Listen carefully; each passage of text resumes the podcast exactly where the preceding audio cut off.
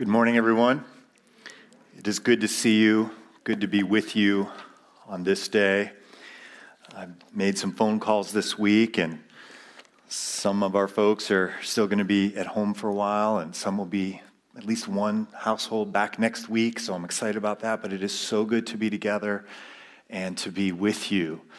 And I'm praying that there'll be some sweet fellowship among you uh, after our time of worship and singing and prayer together um, at the end of this service.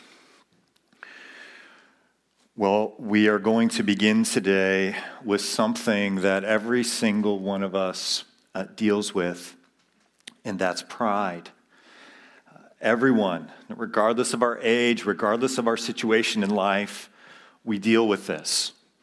It's a high or inordinate opinion of one's own importance, merit, or superiority, whether as cherished in the mind or as displayed in conduct I thought that was a good definition because sometimes we are prideful internally, but we don't act as though we are at all. Pride is something that every one of us deals with, every human being. And for those of you that maybe haven't been here or haven't been tracking with the sermons the last few weeks, let me just kind of set the background for the specific pride situation that's going on in the church in Rome 2,000 years ago or so, when Paul wrote to this church in Rome, which was a collection of a few house churches. And they had a particular form of pride that was going on within their fellowship. And it was between uh, the Jewish Christians and the non Jewish Christians. And the pride was coming out in particular in the Jewish Christians, looking down upon the non Jewish Christians. It was this idea of religious supremacy, of heritage. We have the law, we have the history, we have an ancestor, a physical ancestor, Abraham. We're special. And you, non Jewish Christians, need to become like us. And this is what's going on in the first century church in Rome. And so last week we ended with, with uh, this verse, verse 11. You can look there if you have your Bibles open, Romans 2 and verse 11. We ended with this sentence For God does not show favoritism. Or another way to say it is God is not a respecter of persons. God does not show partiality. Now, this is good news here. There's a lot of bad news and judgment news in the whole rest of the paragraph we're about to look at. But this is good news. God is not a respecter of persons. He doesn't look at people and see if they are Jewish or Mexican or Canadian or American or Norwegian and look favorably upon them because of that. He doesn't look at people because they are male or female or slave or free and favor them because of that. There is no favoritism with God. He is not a respecter of persons. And now, in this next paragraph that we're going to look at, that Roberts alluded to, is a difficult one. And it's difficult because it's full of judgment and wrath before we look at that paragraph, to just let you know why this paragraph is here, verses 12 through 16, is to show that God is not a God of favoritism. But if you're like me, we have a tendency when we read the scriptures to distance ourselves from the people in the scriptures that are being spoken to. And so, if you're like me, you may have a tendency to distance yourself from these Jewish believers who have this religious pride, who are looking down on the non Jewish believers and saying, hey, you need to be like us. You need to become Jewish. We're special. You need to become culturally and spiritually Jewish, even though you're not physically a descendant of Abraham. And so, if you're like me, you want to distance yourself from them. I'm not like that. So, when we read the scriptures, we need to really think with discernment and say, actually, we are like that. We are like that group. Now, we're not like that in that specific way. Uh, I know of only one Jewish person here this morning, so most of us, we're not even really capable of that particular level of pride, that specific particularity of pride. So we need to draw a bigger circle as we come to this paragraph and ask ourselves how does pride show up in my life? And it shows up in so many different ways, and we often hide it as, as the definition mentioned. We cherish it in the mind um, sometimes and don't necessarily display it in our conduct. So, your pride and my pride is almost certainly different than the pride of Jewish Christians in the first century that Paul is writing to, but it is natural for you and me in our flesh to look down upon others and to feel smarter or better or wiser or with it or, or something. And then, of course, sometimes we feel the opposite and we almost have a reverse sort of pride operating. But one of the ways that we know that pride shows up in its pervasiveness is that we do not follow God's laws and we put the law of self in the place of his laws. You know, pride shows up starting at, at a very young age and, and doing what we want and ignoring what, what, what God wants in our lives. Let's take maybe the 10th commandment coveting. Thou shalt not covet. I mean, it doesn't take long to covet, right? I mean, have you been around toddlers? You know, that what, what one's got this like really cool, colorful binky and they're sucking on, and the other one's, you know, got this ugly looking one and the ugly one will, will, will steal the binky out of the mouth. They ain't afraid of COVID at all. And they'll just shove that thing in there. I, I mean, they covet that binky. And then when they get it, it gets there. Or the stuffed animal. I want that stuffed animal. rip that, that puppy out of that kid's arms, and I've got it. We are a lot like that. And the Jewish Christians in first century Rome were a lot like that. But God does not show favoritism. He's not a respecter of persons. That's the sentence. Now he gives us a difficult way of showing how that's true. And that's what we're about to look at, verses 12 through 16. So let's take a look at it together. Hopefully, your Bible's open, or you can follow with me. If you don't, there may be Bibles in the chairs in front of you. Let's begin. Look at the, at the beginning of verse 12. Beginning of verse 12. Paul says there, all who sin apart from the law will also perish apart from the law. Let's just pause here for a moment. So, he's dealing in this paragraph with two categories of people. I've already mentioned them Jewish Christians and non Jewish Christians. And so he's justifying his thesis, this verse 11 God doesn't show favoritism, he's not a respecter of persons. And he begins to show this by saying, to defend this statement, that everyone who sins apart from the law, referring to the Torah, referring to the Jewish law. The Greek word here is nomos, it's translating the, the Hebrew word Torah. All who sin apart from the law, that would be non Jewish Christians, will also uh, perish apart from the law. Jump down to verses 14 and 15. I'm jumping because he describes the same category of people in the beginning of verse 12 as he describes in verse 14 and 15. So let's look at that.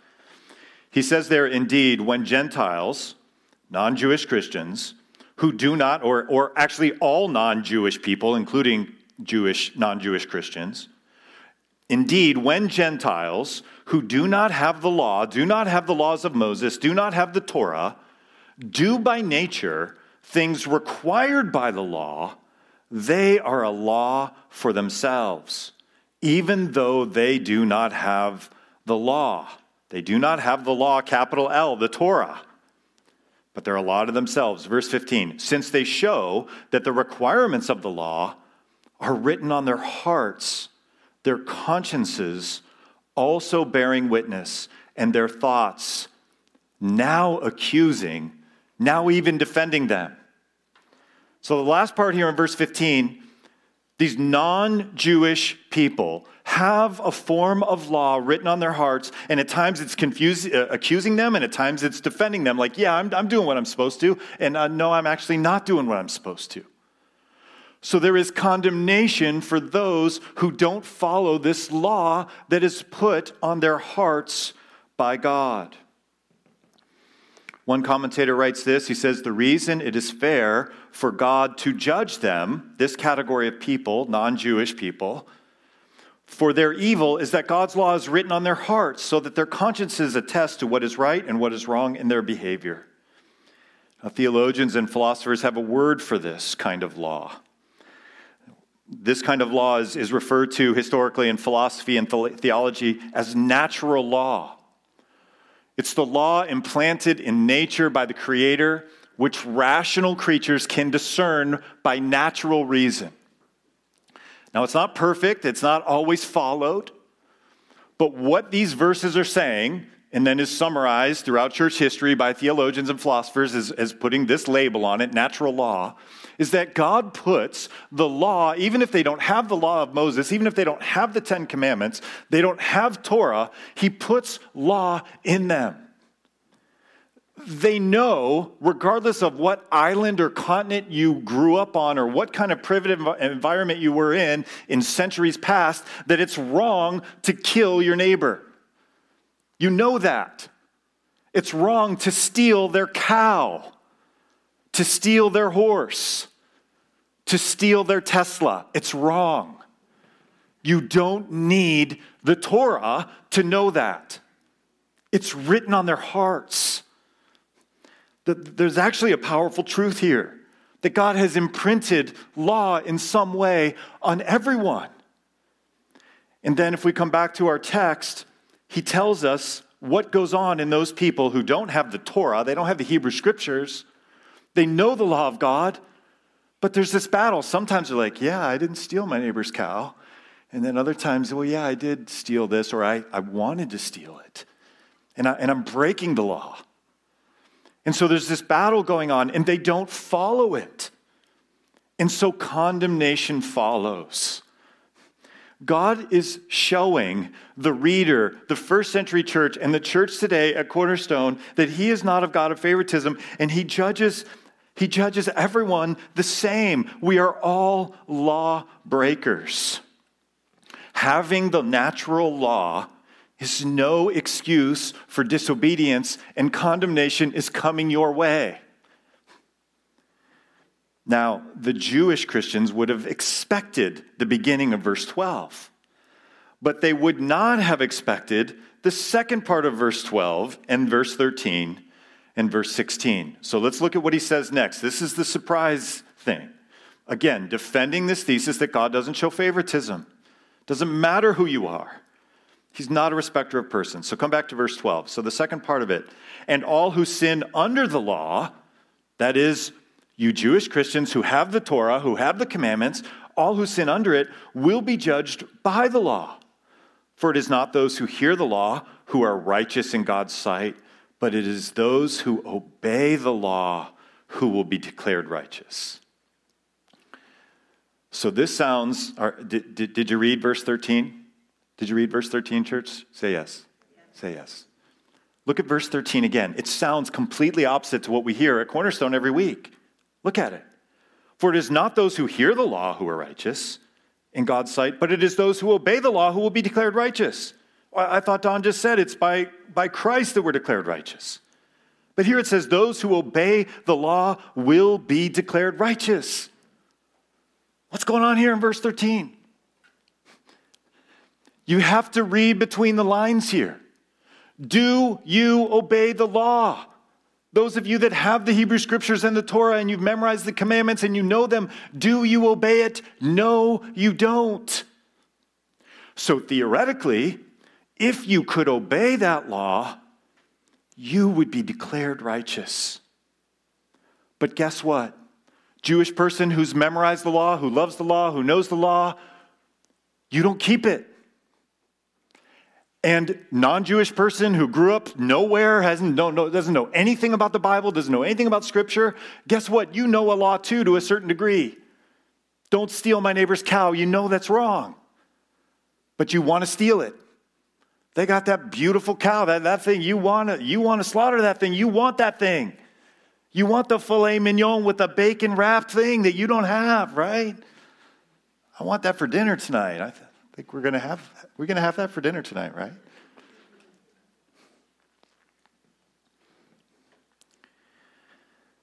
I got distracted with filet mignon. Where am I? the law is violated by everyone.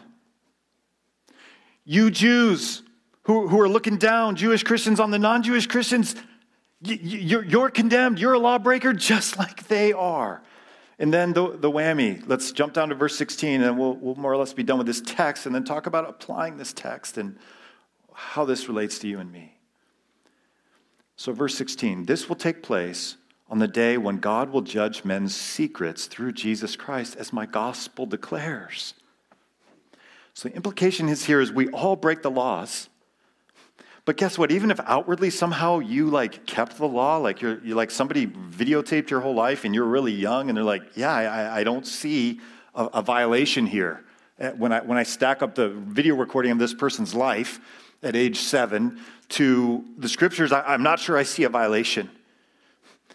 So we see in verse 16, on that final judgment day, that God's going to judge secrets, men and women's secrets. He knows our hearts and our thoughts.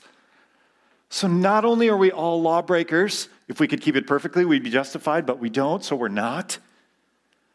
But we break the law in our secret places when we're lying on our beds at night and when we're going to work. And as we go about our day, we break the law in our minds and in our hearts. And so this judgment is going to take place. Now, that's a lot of bad news in that paragraph.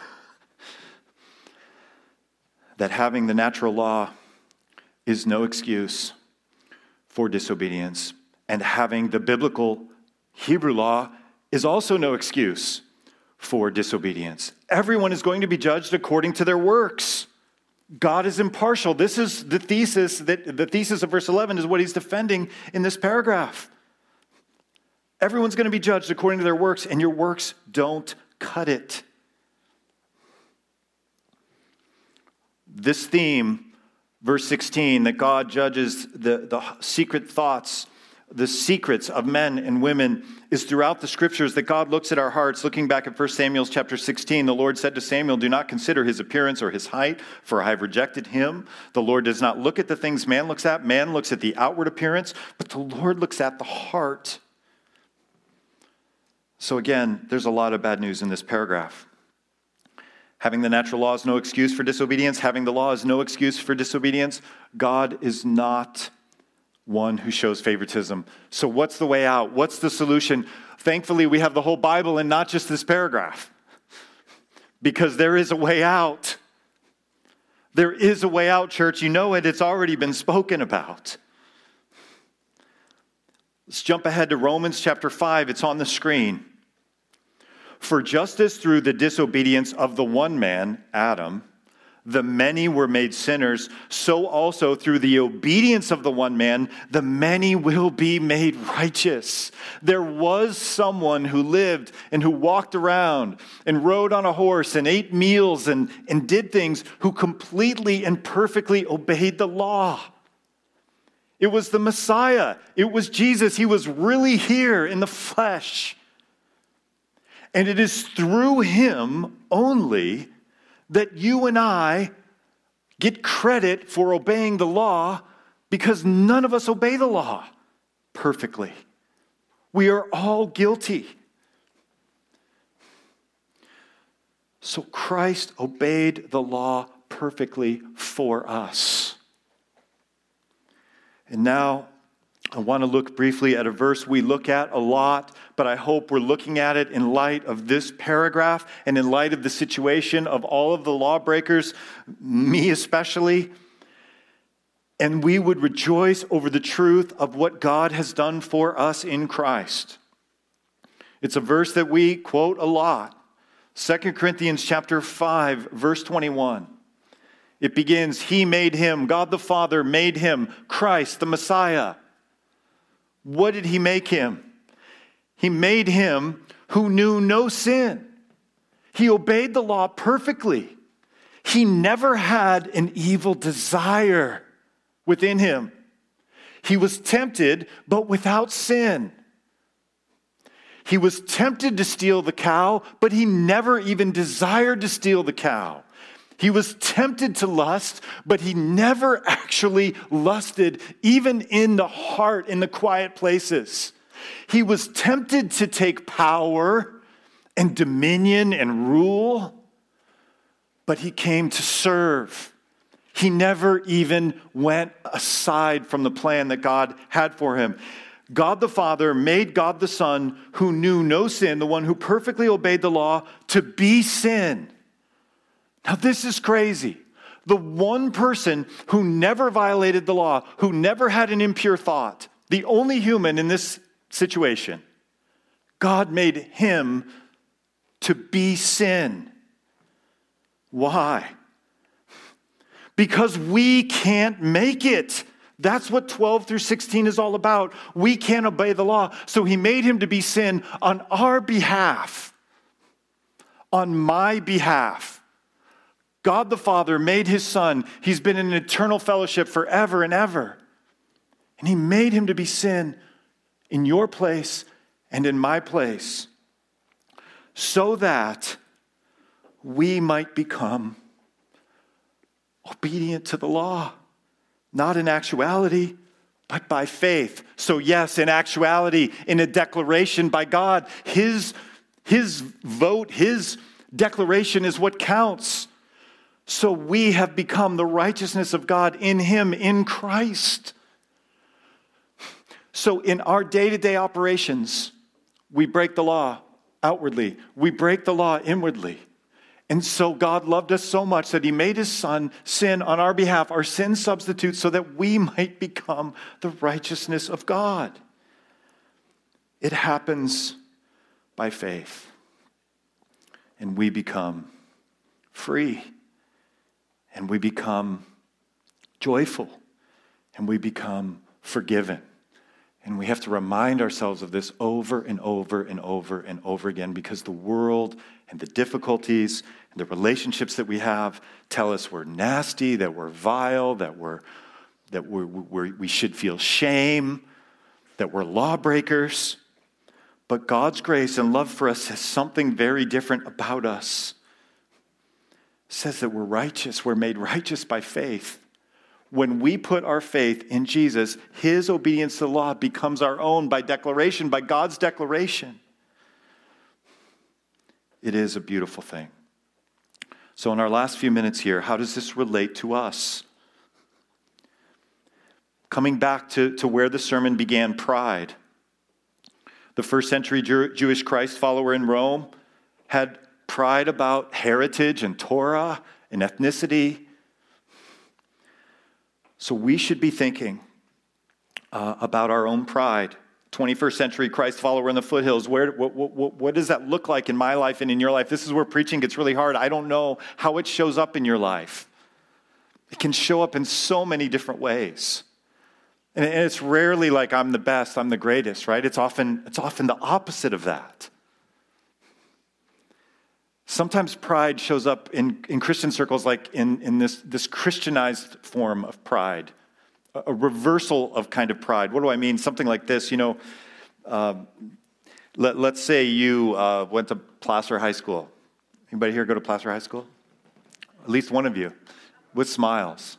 I mean, that school, two of you, that school's been around for like 3,000 years, right? It's like a long, it's an old school, like 100 years.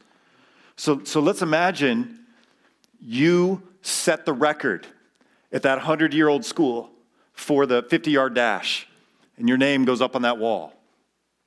And then, you know, you're, you're hanging around with friends, and a couple years after graduation or whatever, like, man, your, your, your record stands. You, you were fast, bro, you were fast. Or, girl, you were fast. No, I, no, I, I wasn't fast. Uh, are you kidding me? You were fast. You set the record of this school that's 3,000 years old you were fast. But pride sometimes comes out in us saying, no, no, I, I, I wasn't fast. You were fast. So, so I, I'm, I'm sharing that to say pride is a tricky thing. It sometimes comes out in the opposite way. You're, you're fast.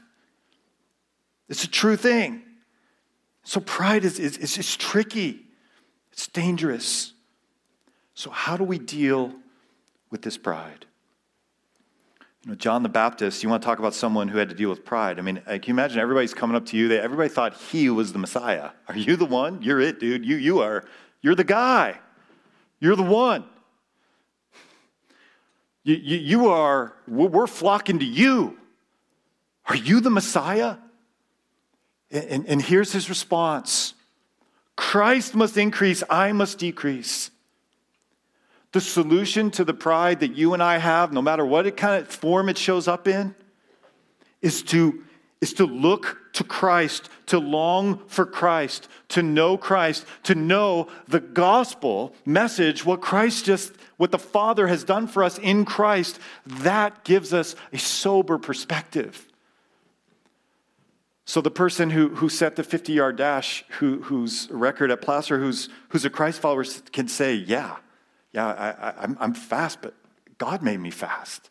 I, I, I, didn't, I didn't make myself fast. God made me fast. And so, glory to God. Christ must increase, I must decrease. If we're going to defeat pride, this is where it comes from. John the Baptist shows us where it comes from. Romans 1:16 I am not ashamed of the gospel if we are going to defeat pride, it comes from the gospel, the good news that Christ died for us while we're sinners and rose again. And there is power in the gospel for the salvation of everyone who believes. The bad news is in verses 12 through 16 that says, hey, if you keep the law, you'll be declared righteous. Read between the lines, none of us, none of us keep the law. So, how do we find this salvation? We were told back in verse 16 it is through the gospel, the good news that Christ died for sinners and rose again, and by faith in the one who kept the law perfectly. His obedience gets transferred to our account. That's what God the judge does. It is gracious and is merciful and has nothing to do with our heritage, has nothing to do with your baptism, your Bible reading, your attendance on Sunday morning. All of those things flow out of what He did by making you new and adopting you into his family by grace. Those are the results of what God has done. It isn't achieving salvation for us, Christ is the one that achieved it. The solution to pride and disobedience is to long for Christ and the gospel. Longing for Christ and the gospel is your only salvation. Crazy story in the news this week, a cool story, a happy story. This guy, uh, Vidam Perevelatov, uh, went overboard from this ship. It hit all the major newspapers. Let me tell you a little bit about this, this cool story. Uh, this is from the Washington Post, February 25th. A sailor who spent 16 hours floating in the Pacific Ocean has credited a piece of sea rubbish for saving his life after he fell overboard following his night shift on a cargo ship last week. The Lithuanian man, identified as 52 year old Vidam Perevelatov, was discovered clinging to a discarded fishing buoy. That's in the photo here. It's kind of, you know, a grainy photo, but you see that black little ball in the middle there uh, of that ring as he's being rescued? That's the fishing buoy. Uh, he was unharmed but exhausted and looked about 20 years older, his son Marat told the New Zealand News website. Pareto Tilaf, or however you say the guy's name, his ordeal began around 4 a.m. that day, shortly after he finished his shift as chief engineer aboard the Silver Supporter, which was on its usual route to deliver supplies to the Pitcairn Islands. He recalled feeling hot and dizzy before going out onto the deck for some air. Exactly what happened after is a blur, but it is possible he may have fainted, landing him in the dark waters below without a life jacket to help keep him afloat. For the crew on the shift, which, which left New Zealand's Tauranga port February 8th, it was at least six hours before they noticed they were a man down and were able to raise the alarm that the engineer was lost at sea. Unbeknown to them, Perevelatov, who was having trouble keeping his head above water, had summoned the energy to swim several kilometers to a black object he could see on the horizon. And he was now desperately clinging onto it. It was not anchored to anything or a boat, it was just a piece of sea rubbish Perevlatov's son said of the floating item that saved his father's life. Despite his determination to pull through, Perevlatov said that as the hours slowly passed, he began to lose hope of ever being found. While bobbing up and down in both the cold and dark, and later in the morning's searing heat, he found himself using the time to reflect on his life, which we all would if we were in that situation. Reflecting on our life and what it's about. Back on the ship he had tumbled from, crew members studied Perevlatov's work logs to try to pinpoint the coordinates of where he was last certified as on board. Distress calls were made to surrounding ships, and the French Navy assisted in the hunt, along with the French Meteorological Service that worked to map a possible, possible drift path. The ship's captain continued to hunt for the missing crew member, running various search patterns and steering the ship back around to find him. When the dehydrated Perevlatov, who could feel his skin burning, finally spotted the silver supporter in the distance, he waved his arm and yelled for help. Passenger on board heard his cry, describing it as a weak human shout. It was incredible, someone heard a voice. Incredible, Marat said. The rescue operation, rescue operation, he added, was almost inexplicable. When asked about the abandoned item, he had so luckily found, Perevlatov said he had left the fishing buoy exactly where he had found it, just in case it was ever needed to save another person's life. This guy, Vidam, he needed one thing to stay alive. He needed air. He needed to breathe.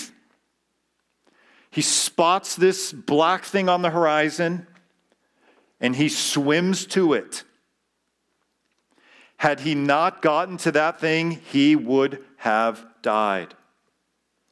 A black, discarded fishing buoy was the means by which he could stay above water and find air and live. the way of salvation for him was a buoy.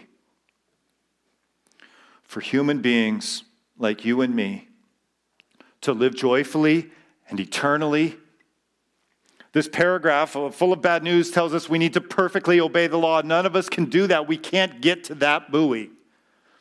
It doesn't exist. So Christ obeyed the law in our place. Christ is like the air in this story that this guy needed to live. He needed air. Christ is the air, and the gospel is like that black fishing buoy, that piece of trash that he found was what saved him. And desperately holding on to that buoy until that ship came around and got him. The gospel, the good news, that Christ died for our sins and rose again, who completely obeyed the law in our place. He who knew no sin became sin on our behalf. He's the buoy. Now, here's the difference. When we leave this place and go out into the world, we don't feel like we are drowning in the ocean and desperate for a buoy. We feel like the Jewish Christians back in first century Rome. I got this. I got this together. I'm going to make it. It's the idol of self, it's the God of self, it's pride. We desperately need Christ. And the way we get to him is through the buoy of the gospel. It is all grace. Our works follow and they're important, but those works don't contribute to it. It is all the work of Christ and our faith in him. That is the good news of the Bible. And it is what we desperately need to defeat pride in our own lives Christ and the gospel. Let's bow our heads and pray together and ask Him to give us a desperateness for Christ and the gospel. Lord, we have a lot of problems in life, each of us here. And most of those biggest problems are inside of us in our hearts and minds. They keep us awake at night. They make us feel things like depression and shame and unworthiness. And we look in all kinds of directions for help. But we really don't look to the buoy that we desperately need, which is the good news of Jesus Christ, that gives us the air that we need, that gives us Christ in our place to be made right, to be empowered to live the way that you have designed us to live in this world, God. So, Lord, we ask again, we've already done confession this morning, but we end our time after hearing the word here in confession again, that we are so quick to distance ourselves from the people we read about in the scripture who are so much like us, like those Jewish Christians in these house churches in Rome in the first century. We're not like them in their particular form of pride, but we've got our own. Help us to decrease and Christ to increase. Help us to desperately see that we need Christ and the gospel as desperately as this man needed air to breathe and a buoy to grab a hold of. We thank you for the truth of your word and the grace and mercy of Christ and the gospel. We pray in Jesus' name.